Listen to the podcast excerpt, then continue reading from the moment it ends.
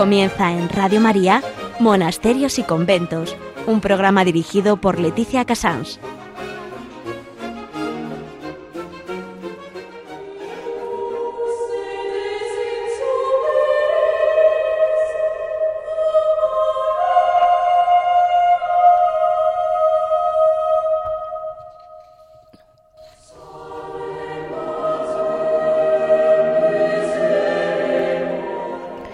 Buenos días a todos ustedes, son las 11, las 10 en Canarias. Estamos en Radio María y comenzamos con la ilusión, como siempre, de este nuevo mes de diciembre en monasterios y conventos. Hoy vamos a hablar como realmente no podía ser de otro modo porque mm, me, agobia, digamos, eh, la Inmaculada Concepción. Estamos en plena novena de la Inmaculada y sin, sin duda me ha venido ella.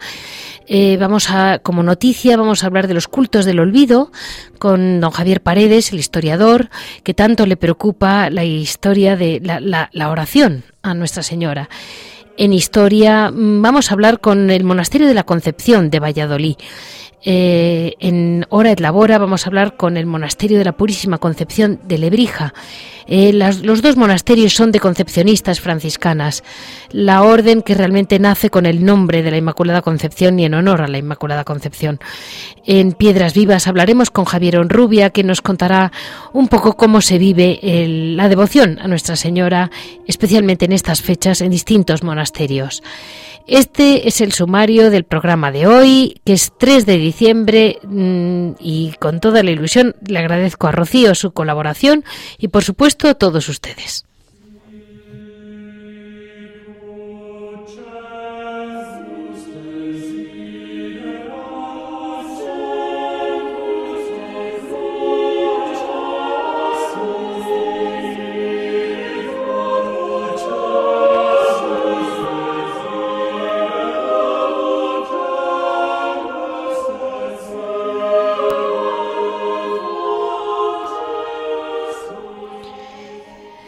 Realmente como Inmaculada Concepción yo les puedo decir muy poco. Esos son los grandes teólogos y los grandes amantes de María los que realmente, en, sin duda, en Radio María tendrán voces mucho más eh, preparadas que la mía.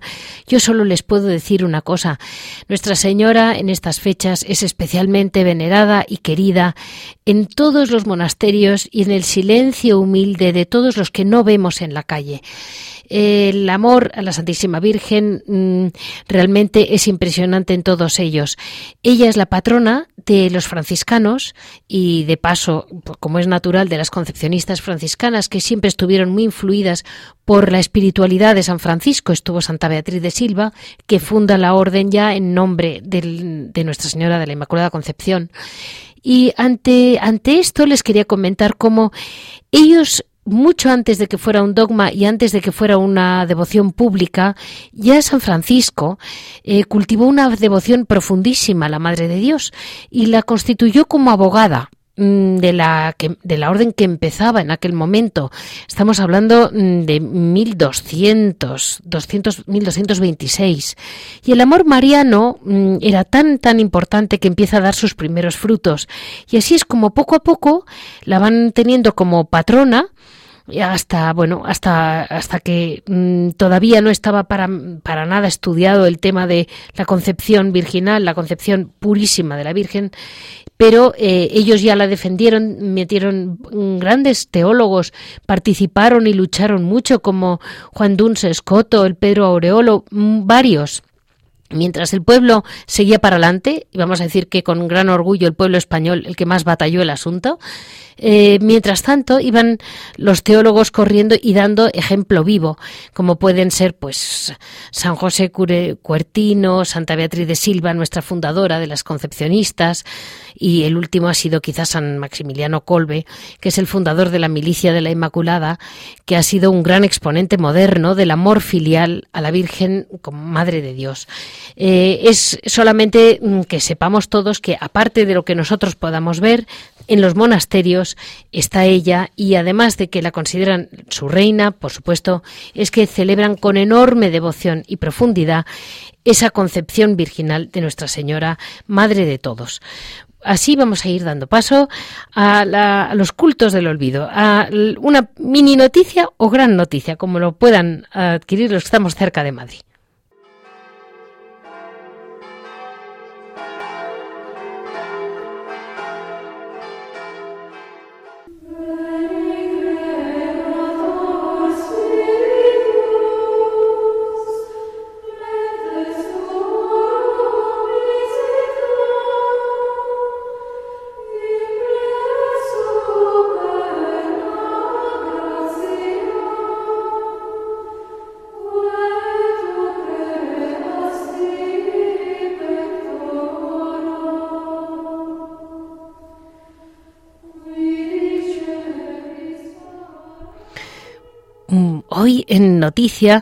Les quería pues dar a entender cómo en la calle hay gente, incluso historiadores, como hoy vamos a hablar con don Javier Paredes, que les ha movido el corazón algo tan, tan inusual como mm, la Sor Patrocinio, esta concepcionista franciscana que vivió circunstancias muy duras del mundo y al mismo tiempo tuvo grandísimos favores místicos del cielo. Y mm, don Javier no ha querido que esto quede perdido en el abismo de la historia, sino que quiere a toda costa que todos tengamos la capacidad de ir al convento de las Madres Concepcionistas de Blasco de Garay en, Madrid, mm, es la calle Blasco de Garay 51, para pedirle a nuestro Señor y tener la devoción a la Virgen del Olvido y de las Misericordias, que fue la Virgen que se le apareció a nuestra a, Sor Patrocinio y realmente mm, es una Virgen con un poder enorme que solamente él, con pasión, nos va a saber transmitir. Muy buenos días, Javier. Muchísimas gracias por estar con nosotros. Muy buenos días. Con razón tiene usted que, me ha movido el corazón, porque eh, los historiadores lo que hacemos es recordar el pasado. Y como decía Ortega, recordar es mm, recordi, volver a pasar el corazón, porque cor cordis es corazón, lo que una de ellas tuvo en él. Pues claro que sí. Eso es lo que hacemos los historiadores, volver a pasar por el corazón lo que conocimos hace muchos años, que nos cogió el corazón y, la cabeza, y, en eso estamos. ¿Mm? Mm, lo que ocurre es que en esto, esto que era, un, podía haberse quedado en una biografía, en una narración de lo que ocurrió a Sor Patrocinio, pues no. Dijiste, eh, Nuestra Señora, eh, en honor la Santísima Virgen del Olvido, triunfo y misericordias la vamos a honrar nosotros por ti. Patrocinio. Muy bien, porque todos los primeros sábados de mes tenemos adoración desde las 8 de la mañana hasta las hasta las 8 de la tarde. ¿eh? Eh, Sor Patrocinio firmaba después de su nombre esclava del Santísimo Sacramento. Por lo tanto, los devotos y a continuación, en honor a la Virgen del Olvido, que se apareció en Madrid, que es una aparición aprobada por el Papa, aprobada por el Papa. Tenemos en Madrid una aparición aprobada por el Papa, después rezamos el rosario y tenemos la Santa Misa. Y todos los meses renovamos esa devoción que tantos madrileños honraron en, en, el siglo XIX hasta que la desamortización echó abajo el convento. Pero esa comunidad eh, eh, está ahora, la, la comunidad que estaba entonces en la calle Caballero de Gracia, está ahora en la calle Blasco de Garay, y ahí nos reunimos los primeros sábados de mes, todos los devotos de la Virgen del Olvido a honrar a nuestra Madre. Me impresiona, Javier, porque, porque yo he ido alguna vez y cuando he ido realmente tiene bastante gente. Es decir, la gente sí tiene ganas de honrar a Nuestra Señora. Bastante gente y además eh, yo le puedo decir otra cosa, eh, porque como estoy allí, que soy el que lo organiza y estas cosas, pues me eh, y pasan cosas.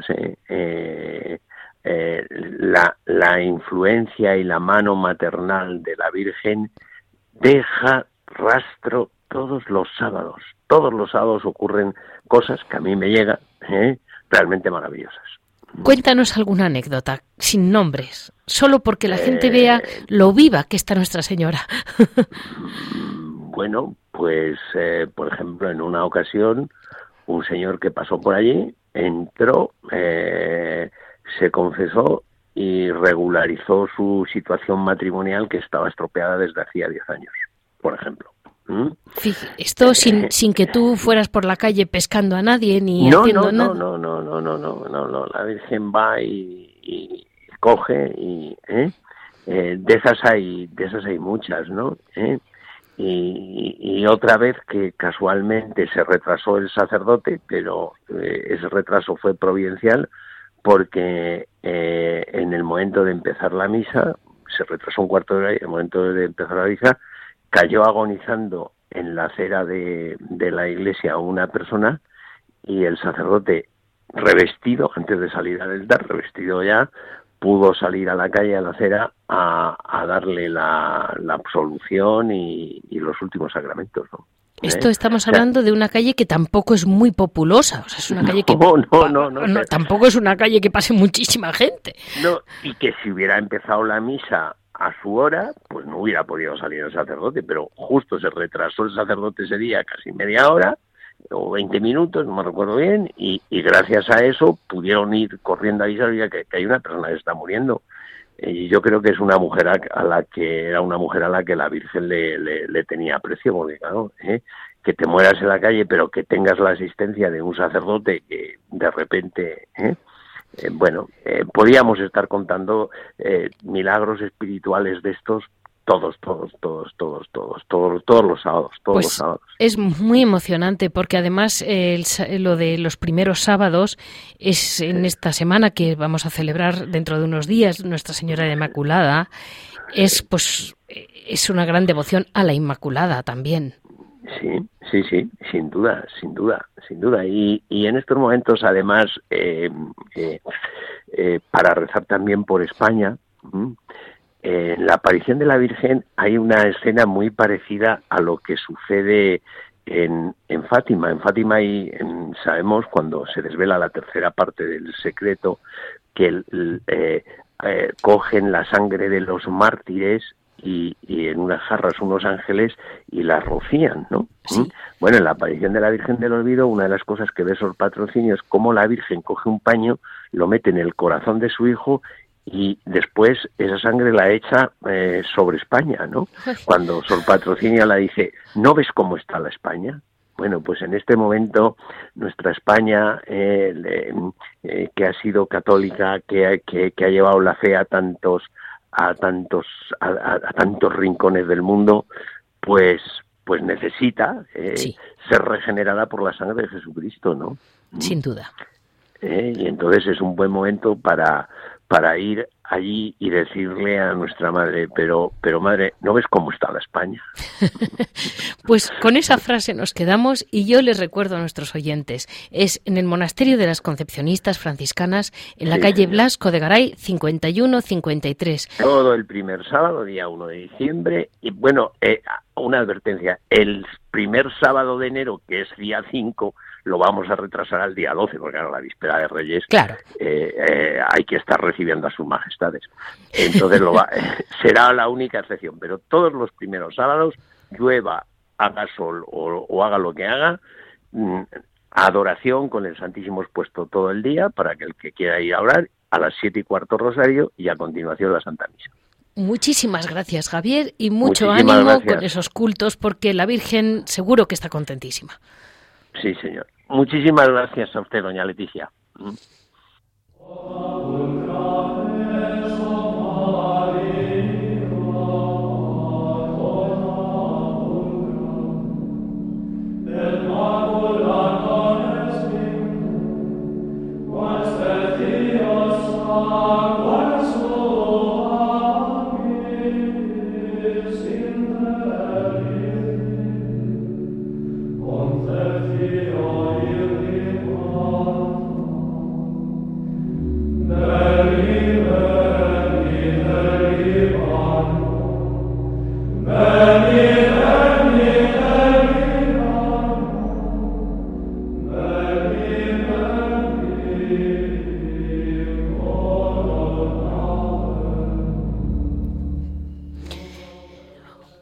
Historia vamos a hablar, como no podía ser de otra manera, de la Orden de la Inmaculada Concepción.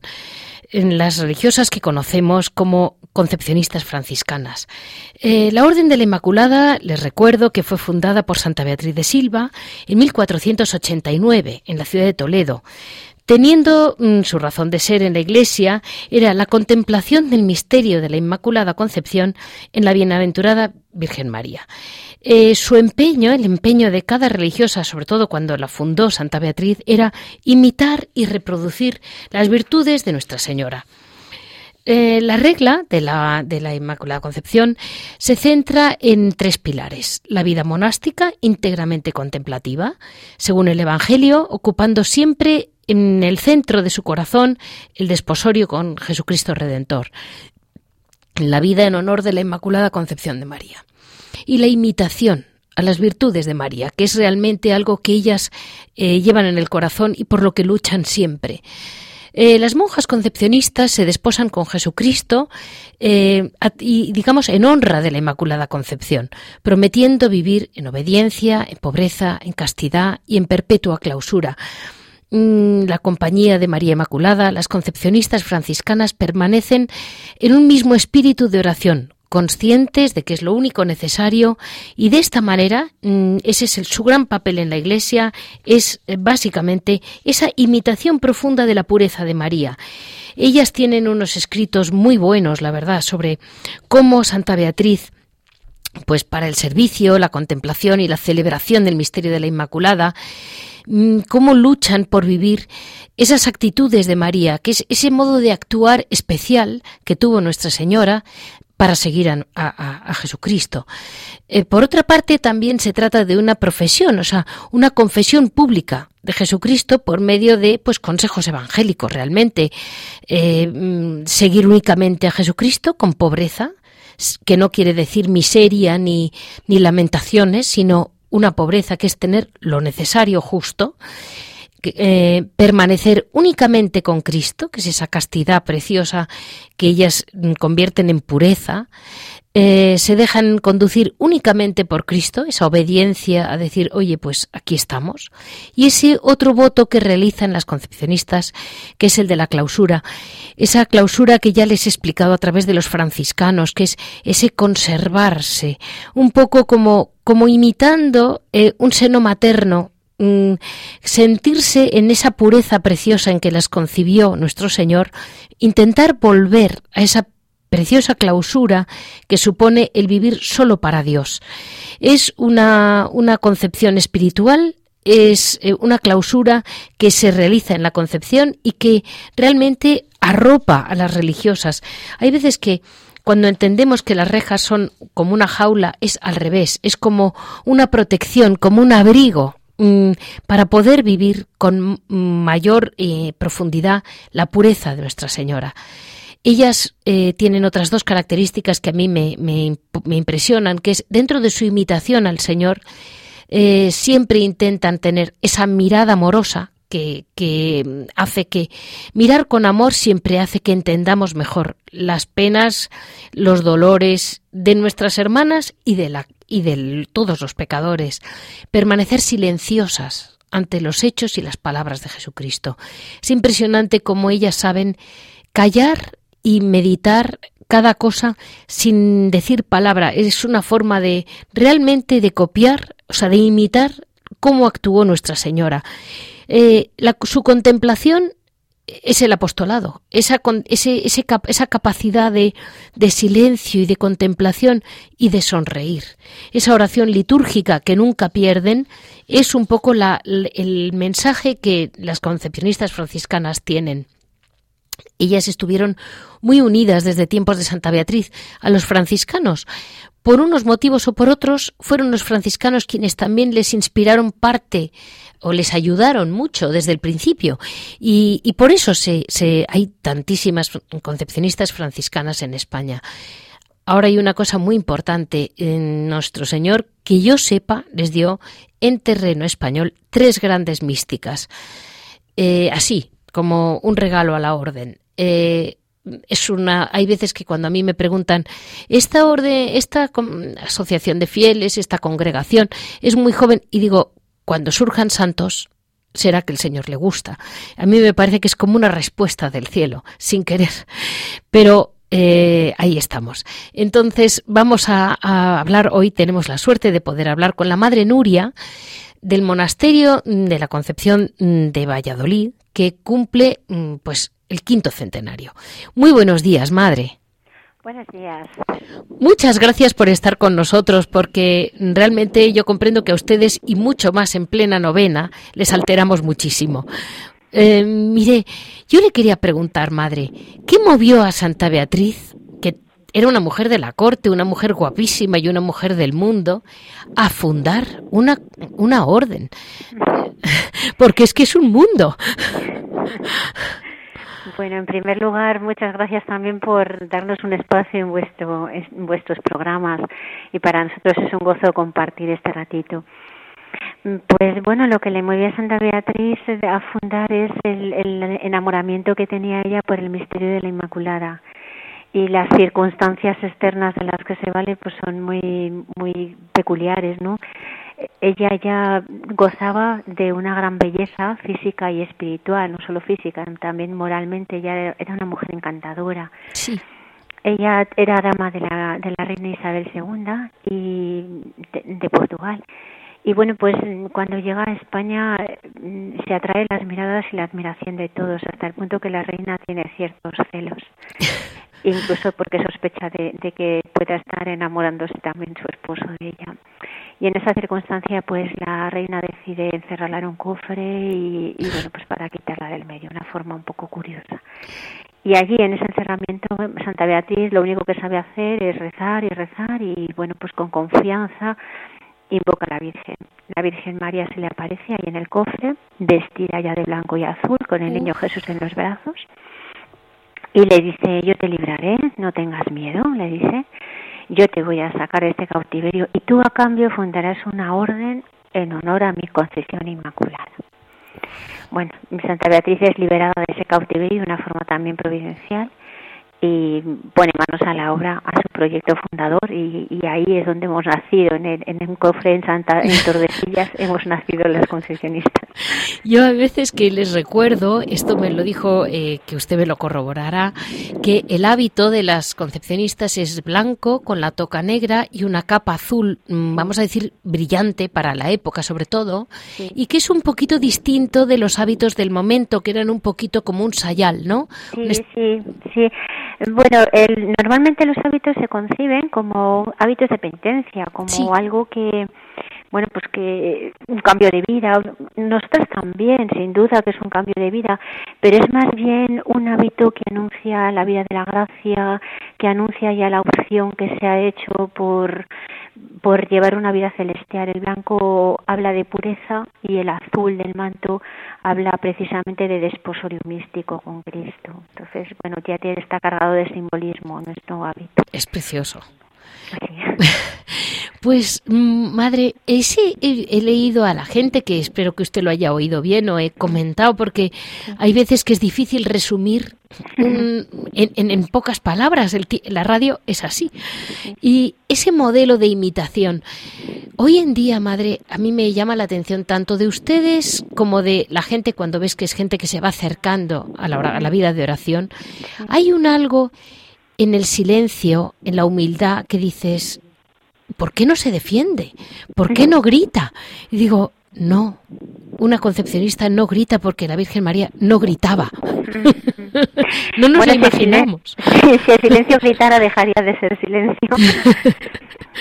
Eh, yo creo que hay cosas, hay realidades sobrenaturales que hablan por sí solas y no necesitan muchas voces, sino que la presencia misma es la que está hablando. Entonces, bueno, pues nosotras llevamos una vida callada, silenciosa, pero, pero presente en el corazón del mundo y, en, y de nuestra ciudad, sí, sin duda.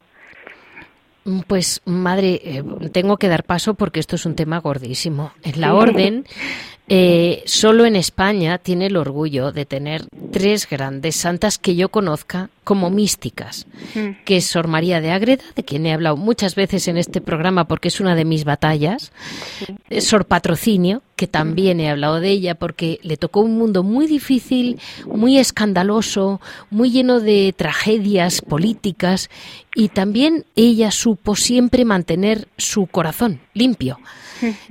Y la Madre María de los Ángeles Sorazu.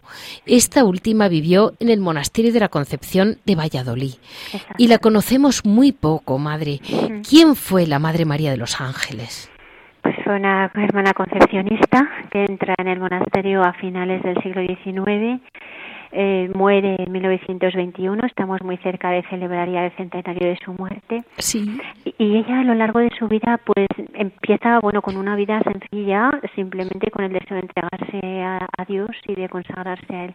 Ella dice que cuando entró en el convento y oyó la lectura de nuestra regla por primera vez, se quedó enamorada de esta vocación. Dijo, esta vocación es la que, preciosa, la que Dios me, me regala precisamente por esa imitación de la pureza de la Virgen y se entrega de todo corazón sin reservas y en ese proceso pues mientras por fuera va, va ocupando pues, las tareas que le encargan con sencillez más tarde es, elegida abadesa y ya lo será toda la vida hasta el final pues mm, interiormente va viviendo una vida espiritual de una gran potencia y de una gran fecundidad.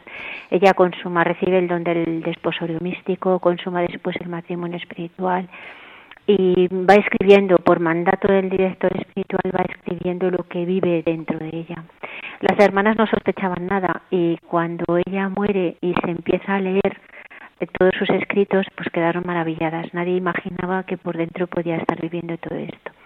Digo nadie sospechaba pero al mismo tiempo las hermanas daban testimonio de que era una hermana que tenía algo especial, ¿no? que con ella pues siempre buscaban ratos para estar con ella, que todas se sentían amadas por ella con un amor único y personal y exclusivo, que bueno vibraba y les hacía vibrar en la liturgia, en el amor a Jesús, en... entonces bueno realmente era un alma de Dios que transmitía al exterior lo que vivía, pero no lo, no lo dijo, ¿no? Bueno, pues tenemos la suerte de tener muchos escritos de ella, el proceso de beatificación está abierto y bueno, pues ahí estamos, realmente merece la pena conocerla, es una gran mística española. Y madre, eh, usted me, dice que ella vivió ocultamente, entre comillas, sin, sin que se notara ese desposorio y ese matrimonio espiritual. Eh, ¿Esto está escrito? Sí, sí, sí, está escrito. No se notaba en cuanto que ella no lo decía. Lógicamente son cosas íntimas del alma que no se van publicando, ¿no? Pero pero las hermanas mm, claro que percibían que había una vida especial ahí y una vida de unión con Dios de una forma sobrenatural pero sobre todo ella lo deja escrito. Ella escribe su, su historia su autobiografía. Ahí ella desvela todo lo que está viviendo con Dios cómo siente que Dios se entrega su alma cómo la Virgen María siempre está mediando ahí entre las relaciones trinitarias con ella eh, es una bueno una fuerza grande no nos cuenta cómo recibe la Eucaristía cómo percibe a Jesús en el sagrario o a Jesús buen pastor siempre con la presencia mariana mm, sí está todo escrito y luego después hay cartas muchas cartas a su director espiritual en la que ya lo, lo va comunicando la gran obra de ella es un tratado espiritual que llamamos la vida espiritual. ¿Cómo se llama, madre? ¿Cómo, para decírselo a nuestros oyentes todos. El, el, libro, bueno, la autobiografía es una de, las obras, la otra obra es Correspondencia entre Santos, que es todas las cartas que se cruza con su director espiritual, y este otro es La vida espiritual, es el Tratado de Espiritualidad. Y hay un cuarto libro que se llama Opúsculos Marianos, en la que recogemos varios escritos que ya tiene sobre la Virgen María. También son tratados de mística, todos ellos. Y hay muchos escritos inéditos todavía que aún no han visto la luz y hay un gran trabajo de, publicación también. Bueno, es que madre nos la tiene que dar a conocer. Un día le voy a llamar porque está usted en la Concepción de Valladolid, si no, no la, no la volví a molestar. Pero esta vez me tiene que esbozar. Mm, ahora nos hemos enterado un poquito, pero yo creo que es que la conocemos demasiado poco. Sí, Sí, sí, realmente y merece la pena porque al, mismo tiempo que es una gran mística es una mujer cercana, de casi de nuestro tiempo, porque 100 años, bueno, pues no es mucho. Es que la Virgen María eh, siempre es cercana. Sí. sí, sí, sí, sí, sí, realmente. Y su monasterio madre, el monasterio de la Concepción, cumple 500 años. Sí. ¿Y cómo lo están celebrando, madre? Bueno, con mucha sencillez, porque nosotras, pues en esa participación del Espíritu Mariano, pues la verdad, con, con mucha sencillez y con un corazón muy agradecido, que también es una nota muy peculiar de la, de la Inmaculada, ¿no? El dar gracias, el cantar, el Magnificat. Entonces este año está siendo como un Magnificat prolongado, ¿no? En nuestros corazones, en la vida diaria. Y como apertura al exterior, pues hemos tenido una, una celebración eucarística presidida por nuestro señor cardenal, por don Ricardo Blázquez, con participación del pueblo y de toda la comunidad parroquial. Mm, esto fue en, el mes de julio, que es justo cuando se, cumplían los 500 años, y ahora con la apertura de curso, pues hemos vuelto a tener otra, otra celebración solemne, litúrgica, la Eucaristía con, con nuestro obispo auxiliar, con Luis Argüello acompañado de sacerdotes, de mucha gente que nos quieren y que nos han acompañado. Tuvimos también un ciclo de conferencias sobre el monasterio, impartido por Javier Burrieza, que también es otro doctor de, de historia de la universidad. Y bueno, pues muy arropadas por el cariño de todos. La verdad que estamos muy agradecidas también a la respuesta que nos han ido dando por parte de hermanas de otros monasterios y por parte de también la gente que a diario se acerca por aquí. Madre, el monasterio tiene habitualmente el Santísimo expuesto un día por semana. No, todos los días. Todos ah, los días. todos los días. Sí, sí, todos los días, durante toda la mañana mm, se reserva el mediodía y después toda la tarde. Es diario, es diario. Sí. Y ahora es cuando han iniciado eso, una vez por semana, una llamada oración compartida. Sí. ¿Y qué es, madre? Bueno, pues en respuesta a la invitación que el Papa nos hace en la Vuelta de Querere, que es el documento que se ha publicado ahora para la renovación de la vida contemplativa, el Papa nos invita a abrir nuestros monasterios, no la clausura propiamente, pero sí a abrir las ventanas para que salga un poquito la espiritualidad que vivimos dentro. Entonces nos invita a compartir también mm, lo que vivimos. Y nosotras comunitariamente nos lo estuvimos planteando y después de un discernimiento y de bastante tiempo de, reflexión y de oración, pues se nos ocurrió el que además de ofrecer la, el tiempo de adoración eucarística, que eso es ya viene haciéndose desde hace mucho tiempo, pues también un día a la semana que escogimos el sábado por la tarde, pues por petición de las personas, por facilitar horarios, a las 7 de la tarde en un oratorio que tenemos en, eh, al lado de la capilla. Sí. Tenemos una hora de, de, adoración también, les ponemos el Santísimo, pero ahí es una adoración compartida, ya no es en silencio, sino que, bueno, pues intercalamos cantos y participación de todos los asistentes pues para adorar al Señor, para compartir un ratito juntos esa experiencia de encuentro con Jesús. A eso estáis, están invitados todos los que se quieran acercar por aquí, pues con mucho gusto. Madre Nuria, no sabe qué alegría me da y le prometo, le prometo que vamos a ir a por la Madre María de los Ángeles Orazu, porque mm, primero me tengo que leer el libro, porque hay, hay, hay, religiosas que son místicas en secreto, como ella, y hay que, hay que abrirles el, corazón a trozos. bueno, un poquito nos han, nos han llegado la queja de que, ¿y cómo no la deis más a conocer? Y nosotros decimos, es que aquí en nuestra vamos a hacer.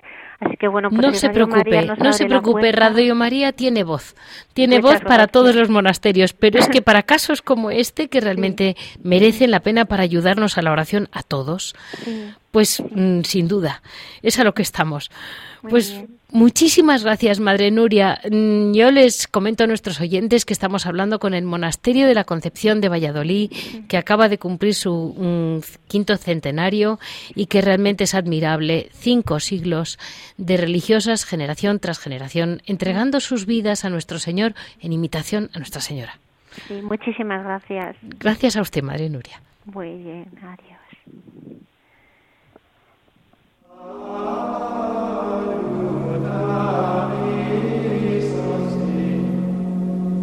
Visheni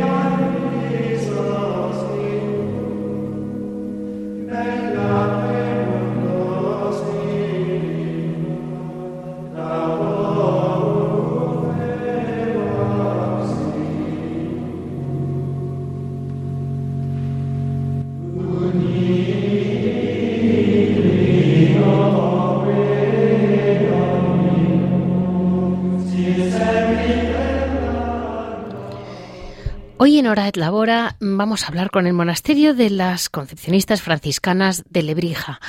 He leído en varios textos que es como un pequeño paraíso donde además hay un obrador, con lo cual es un paraíso total tomando el dulce de las hermanas.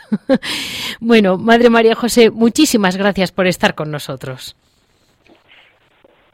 Muchas gracias a ustedes. Buenos días. Buenos días. Mire, madre, lo primero que quería decir antes de hablar de su obrador era comentar que también su monasterio, porque acabamos de hablar con Valladolid, el monasterio de Lebrija cumple su quinto centenario. Así es, así es. Sí. ¿Y cómo lo han celebrado ustedes, madre? Pues mire, eh, nos encontramos de lleno metidas en la celebración de este centenario de la fundación de nuestro monasterio. Sí. Ya se han llevado a cabo muchos actos y cultos. Eh, el primer acto mm, pues fue la presentación de un libro sobre la historia de nuestro monasterio, escrito por un lebrijano, hijo del pueblo. Uy, qué bonito.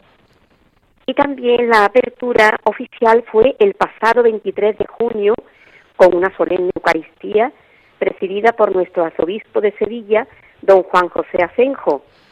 Hemos tenido conferencias, hemos tenido muchos cultos y actos y todavía quedan muchos más. Cuando tenga el siguiente, nos avisa Radio María, que yo la volveré a llamar para ver, para que pueda participar la gente, porque están muy cerca de Sevilla. Sí, pues, y también lo estamos celebrando pues, con mucha ilusión y entusiasmo, y también el pueblo a la vez de nosotras.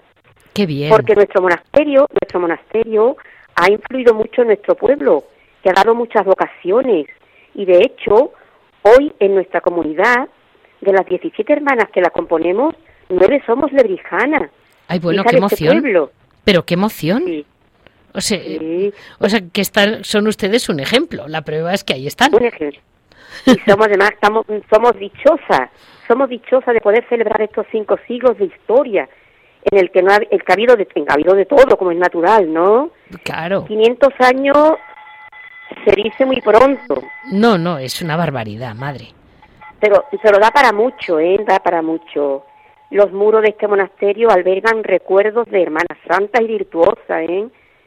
Que fueron mujeres de fe inquebrantable. A mí me impresiona, madre, porque, perdone que le interrumpa, pero es que la orden de, de las concepcionistas franciscanas, la verdad es que tienen ustedes varias santas místicas, varias vidas ejemplares.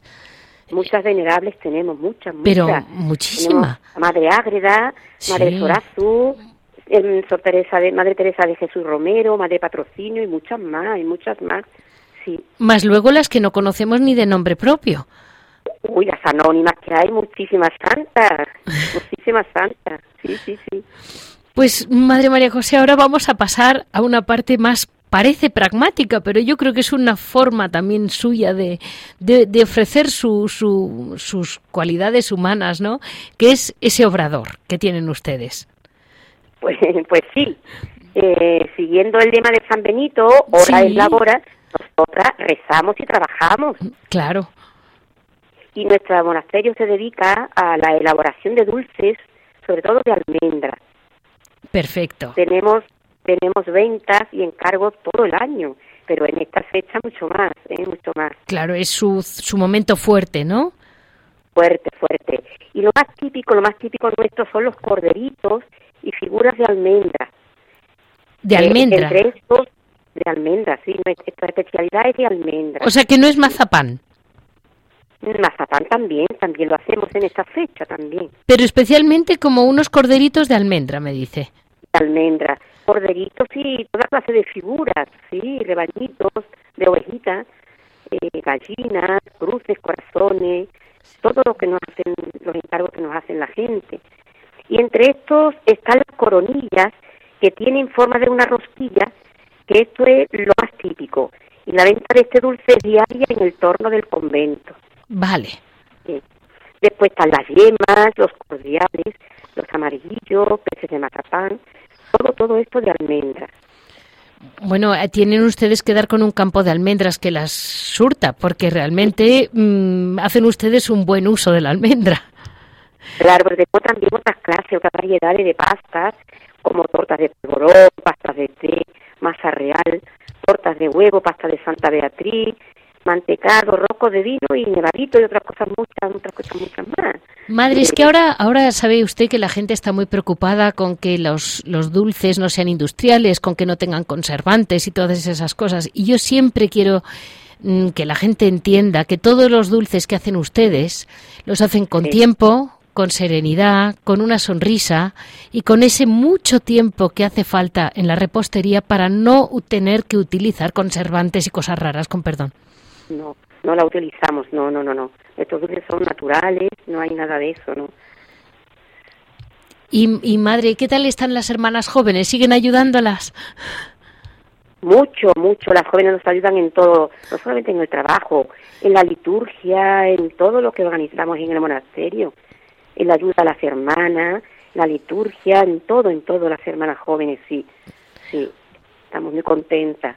Y madre, una pregunta le hago, le, siguiendo, porque estoy siguiendo realmente, no, no, le tocaba a usted, pero es igual. Eh, desde tiempos de Santa Beatriz, esa ilusión de las, esa, esa, ese lema, esa parte del corazón de las concepcionistas, que es la imitación de María. Eh, madre, ¿ustedes cómo copian a la Virgen María? Porque es difícil, Ay. es difícil las actitudes de María. Bueno, pues de la Inmaculada, ¿qué le voy a decir yo de la Inmaculada? Lo digo, se lo voy a decir, se lo voy a decir con un artículo de nuestras constituciones, ¿eh? en el artículo 9.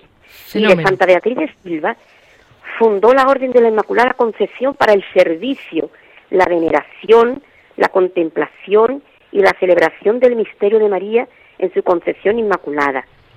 O sea, las, las concepcionistas se obligan a vivir las actitudes de María. Sí. Y en la, en la fórmula de la profesión también decimos, yo, a ejemplo y honra de María Inmaculada, me consagro a Dios con todo mi ser. Así que la profesión por la que la hermana concepcionista se consagra a Cristo es también consagración a María. Así que la Inmaculada es nuestra razón de ser. Claro. Somos una orden totalmente mariana dedicada a honrar, como he dicho antes, el misterio de su Inmaculada Concepción. Tenemos también signos externos de esta pureza de María, nuestro hábito blanco y capa azul. Sí. ¿eh? Todo en la vida de la concepcionista habla de María Inmaculada. Y todo gira en torno a María y a María Inmaculada. Claro. Pues eh, con esto eh, tenemos que cerrar nuestra parte de hora de labora, pero quiero que todos nuestros oyentes sepan que cada vez que se tomen almendras o cualquier dulce que a ellos les guste de Navidad o no Navidad del monasterio de Lebrija, que sepan que están tomando un poquito, un poquito del alma de todas esas religiosas que están allí eh, trabajando con la almendra para que no se ponga, mmm, para que siendo natural y teniendo tiempo, para eso hace falta eh, de alguna manera una serenidad y una humildad y un silencio propio de las concepcionistas. Claro, bueno, porque ojalá sigamos empezando otros 500 años más a la gente, a la iglesia, al mundo, sí, con nuestros dulces, pero sobre todo con nuestra vida, con nuestro testimonio orante y callado, y con nuestra fidelidad a esta preciosa vocación sí. que el Señor nos ha regalado. Pues muchísimas gracias, Madre María José. De verdad se lo agradecemos porque es emocionante ver hoy en un solo programa dos monasterios 500 años en tierras tan distintas como es Valladolid y Lebrija. Estamos hablando de una Castilla, vamos a decir, austera, rancia, y, y, la auténtica Castilla de aquel momento, combinado con Andalucía de las flores y de las fiestas. Y, y, y ahí siguen, 500 años, mmm, la Virgen cabe en todas partes. Muchas gracias, muchas gracias. Muchísimas Ojalá gracias que a usted. sigamos viviendo 500 años. Desde Eso luego. Muchas gracias, Madre María José.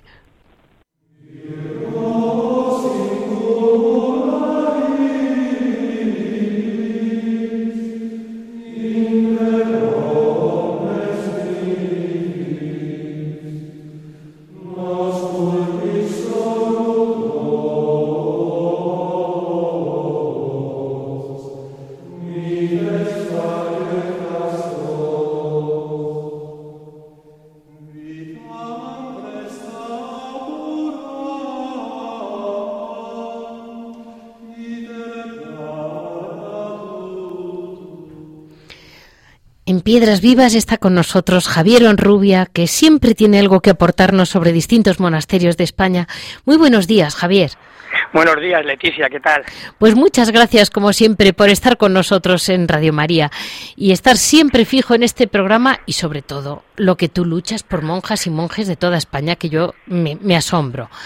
Vamos, te voy a preguntar, tú que sabes tanto de conventos, eh, dime, ¿Cómo celebran en conjunto mm, la, Inmaculada Concepción? Porque en la calle lo celebramos mucha gente viajando, mucha gente hablando del puente y haciendo compras, pero no es como lo celebran ellos, que lo celebran mucho. Efectivamente, vamos a ver, nosotros estamos acostumbrados a verlo desde, eh, desde lo que antes se llamaba el mundo, que es una expresión que a mí me gusta mucho, el mundo, fuera de los, fuera de los, de los muros de un monasterio, ¿no? Entonces, tú lo has definido perfectamente. O sea, estamos pensando en el puente, estamos pensando en adelantar las compras de Navidad, que un día las vamos a comprar ya en verano porque salen más baratas que, para, que, que, en octubre o noviembre o diciembre, ¿no? Entonces, perdemos un poco la perspectiva de lo que significa, ¿no? Entonces, para para los monasterios la Inmaculada pues primero es una solemnidad, o sea, es una fiesta que se celebra por todo lo alto. Tiene tiene unos oficios propios, tiene todo propio, ¿no? Entonces es una jornada, como siempre en los monasterios, que se celebra una solemnidad, primero de alegría, de dar gracias a Dios, ¿no? Por habernos dado a María Santísima. Y luego es una es un día es un día de reflexión, de pensar en lo que significa la Inmaculada. Y luego es un día en el que en el que se comparten los que son un poco más más estrictos, más austeros en el tema de hablar, pues se puede hablar un poquito, ¿no? O sea, es un día que es tan especial que está grabado, está grabado a fuego en el, calendario, ¿no? Entonces, es una fiesta, la verdad es que es muy bonita. Y luego hay algunas órdenes, pues sabes tú que tienen una vinculación más mariana, ¿no? Nuestras queridas carmelitas del Monte Carmelo, ¿no? La devoción a la Virgen del Monte Carmelo, por ejemplo, eh, a, la, Virgen, pues los trapenses, eh, hasta hace no mucho, pues siempre se añadía al nombre eh, María, o sea, si un monje se llamaba Luis, pues cuando profesaba en la orden se llamaba Luis María, ¿no? Si se llamaba Ángel, Ángel María, siempre se añadía lo de María, ¿no? O sea, hay una vocación carmelitana en las carmelitas de la Virgen y luego en la trapa sobre todo, muy especialmente, pero vamos, la Virgen es madre de todas las órdenes y congregaciones monásticas, ¿no? Y se celebra pues como se celebra el cumpleaños de una madre, ¿no? En casa, ¿no? Cómo se celebra, ¿no? Con qué fervor, con qué, vamos, yo hablo desde mi perspectiva, ¿no? Ahora, pues imagino que habrá casas en que se celebre por un WhatsApp o por una videoconferencia, ¿no? o por Skype, ¿no? Que ves a, ves a la madre en el Skype y dice, mamá, felicidades, mira que estoy trabajando y no puedo, o que estoy en Irlanda estudiando y no puedo, ¿no? Bueno, pero, a la Virgen no le, lo del Skype no le funciona, creo, ¿eh? Yo, yo, yo, creo, yo creo que no, yo creo que no, porque si no estarías, eh, debe estar saturado, ¿no? De tanta, de tanta comunicación, ¿no? es una fiesta dentro de los, de los monasterios muy bonito, muy bonito, ¿no? Hay órdenes, por ejemplo, pues se me ocurre que no de vida contemplativa, pero órdenes muy, muy marianas, ¿no?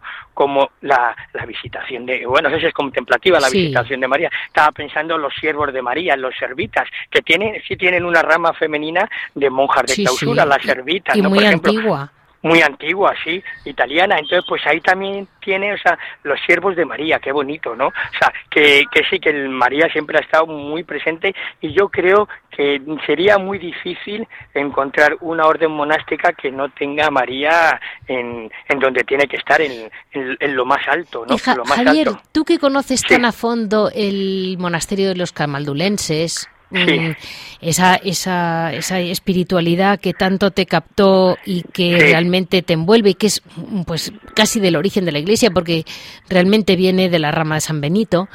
Eh, ellos, como los cartujos también, que también tienen su oficio parvo a la Virgen María todas las tardes, hemos hablado hoy especialmente de la Orden de la Inmaculada Concepción, pero yo hablaba de estas órdenes muy, las primerísimas cenobíticas que tenemos en Europa, cómo ellos eh, adquieren como mm, entienden la Inmaculada Concepción mucho antes de ser dogma y mucho antes de que la calle y los papas empezaran a hablar de ello, ¿verdad? Sí, claro, bueno, eso eh, al margen de cualquier tipo de chauvinismo, de cualquier nacionalismo así estrecho, hay que reconocer que una de las grandes intuiciones del pueblo español es el venerar a María como se la venera, efectivamente, antes de que se declare el dogma por parte de la Iglesia oficialmente, por parte del Papa, en España ya se ya se la considera, vamos, a la Virgen Inmaculada, ¿no? Entonces, pues claro, eh, eso es una cosa que hay que tener muy en cuenta y eso influye mucho en España, pero hay órdenes, las más antiguas, que yo creo que son aparte de los benedictinos, la Cartuja y los camaldulenses, que la veneran de un modo especial y efectivamente hasta hace muy poquito, ahora parece ser que se está retomando más a nivel de fieles el oficio parvo, ¿no? Sí. Eh, yo tengo un, una, una, fijación con el oficio parvo, que oficio parvo que veo en alguna librería de viejo lo compro, porque son unas ediciones preciosas y la, la última me parece que son de los años 60, pero 60 y poco, 62, 63, y son unas ediciones en que viene el oficio parvo en latín y en castellano. Javier, vamos a explicarle a la gente qué es el oficio parvo. Bueno, el oficio parvo es como una, una, no es una especie, es la liturgia de las horas eh, resumida, pero dedicada íntegramente a la Virgen. Sí. ¿no? Ese es el oficio parvo, o sea, es decir, bueno, pues se reza el laude, las horas intermedias, víspera completa, lo que antes era maitines, que ahora es oficio de lectura, ¿no? Entonces, pero dedicado íntegramente a la Virgen, ¿no? Entonces es más reducido sí. y entonces, eh, por ejemplo, en la, en la cartuja tengo la certeza de que se, de que se sigue haciendo, ¿no? Y y antes hacía, antes hacía, eh, vamos, era obligatorio con, con el oficio, con la liturgia normal de, la, de las horas, ¿no? Entonces era un, libri, era un librito pequeñito de bolsillo, muy bonito, y entonces pues ahí venía el oficio, y yo la verdad es que siempre que veo un ejemplar, porque no se ha vuelto a reeditar, y sobre todo es que venía en castellano Ah, yo lo tengo. Yo lo, yo lo tengo en español y se podía se, rezaba perfectamente no y era muy muy muy una cosita de, de, bolsillo no y, y, ese era el oficio parvo que luego se dejó pues porque como había mucho eh, como siempre pues cuando quitas tiras el agua de la bañera, pues a lo mejor si no te das cuenta se va el niño detrás también, ¿no? Entonces muchas veces con todo esto que se ha quitado, muchas veces con razón de que estaba sobrecargado, muchas veces la vida monástica, de cosas que ya no tenían mucho sentido, de, de gestos, de ritos, de, de estar ocho o nueve horas en el coro o tal, y había mucha gente que es que hablabas con ellos y te decían, bueno, yo sí estoy rezando esto, pero la verdad es que ya es un poco ya, llevo aquí 30 años, ya me lo sé de memoria, ¿no? Y entonces, claro, pues para no para no perder la, la el interiorizar lo que estás rezando y el saber lo que estás haciendo pues se trató de, un poquito de, ir aligerando las horas de coro y los rezos y todo eso no y, y, entre otras cosas se quitó lo del oficio parvo no entonces a mí eso es una cosa que me da me da mucha pena no porque dices bueno eh, ¿qué quitas? ¿Diez minutos? O sea, que no es una cosa que digas, bueno, es que en vez de trabajar por la mañana tres horas, trabajamos una y media. No, no, es quitar el oficio parvo y son diez minutillos. O sea, que tampoco va a aligerar mucho, ¿no? Por eso decía que, que se te va por el desagüe el agua, pero también se te va el niño, ¿no? Entonces, se han quitado cosas que te da, que te da mucha pena, ¿no? Y yo creo que habría que, habría que volver, ¿no? Porque es muy bonito el tener un detalle, un detalle especial por, por nuestra madre, ¿no? Por, por María. Y, y yo creo ahora mismo, vamos, creo que los, cartujos son los que lo más lo más lo mantienen. En otras congregaciones, no sé, y orden, no sé si a nivel privado a lo mejor hay algún monje, alguna monja que lo que lo reza, ¿no? Y como hemos hablado alguna vez, si me permites, te comentaba de una dominica de, de Toledo que entró muy jovencita, bueno, con 14 años y medio, ¿no? Y, me decía que si hubiese sabido lo bien que lo que estaba en el monasterio, lo que iba a estar, lo feliz que iba a ser que hubiese entrado antes. Y yo le decía, madre, es que antes, ¿a qué, a qué edad quería entrar? Y, y el otro día que estuve con ella me decía, Javier, es que a mí ya hay veces, yo rezo tres rosarios al día, y hay veces que he perdido la cuenta de si he rezado todas las Ave Marías o no. Digo, madre, no se preocupe que usted ya ha pasado, ya tiene, tiene ahí un depósito de, de rosarios que no, que, que no, no pasa nada, ¿no? Y cuando, y, me, y, me, y cuando llegué a casa calculé los, los rosarios que había rezado esta, esta madre, ¿no? Y había rezado más de 74 mil rosarios. Y te lo decía con una cara, se le iluminaba la cara, ¿no? Entonces, claro, estas fiestas marianas, la más importante, esta de la Inmaculada, como lo celebramos aquí en España, la tierra de María, cuando estamos oyendo ahí que lo que hacen falta son testigos de carne y hueso, pues me parece que esta monja dominica es una gran testigo y entonces te quedas sin palabras, ¿no? Ahí estamos, Javier, con tus piedras vivas, como, siempre. creo que es para acabar, me parece Desde luego. Una cosa para meditar hasta el siguiente programa. Pues muchísimas gracias, Javier. A ti como siempre, Leticia. Gracias. Buenos días. A ti, adiós, buenos días. Este ha sido el programa de hoy, lunes 3 de diciembre. Mm, agradecerles a todos, especialmente aquí en Radio María, hoy a Rocío. Cada día me toca a alguien a quien le doy la lata, pero ya saben que en cualquier momento, cualquier duda, pueden comunicarnos siempre en monasterios y conventos arroba. Les repito, monasterios y conventos arroba. Y ante todo, muy feliz día de la festividad, festividad de Nuestra Señora de la Inmaculada Concepción.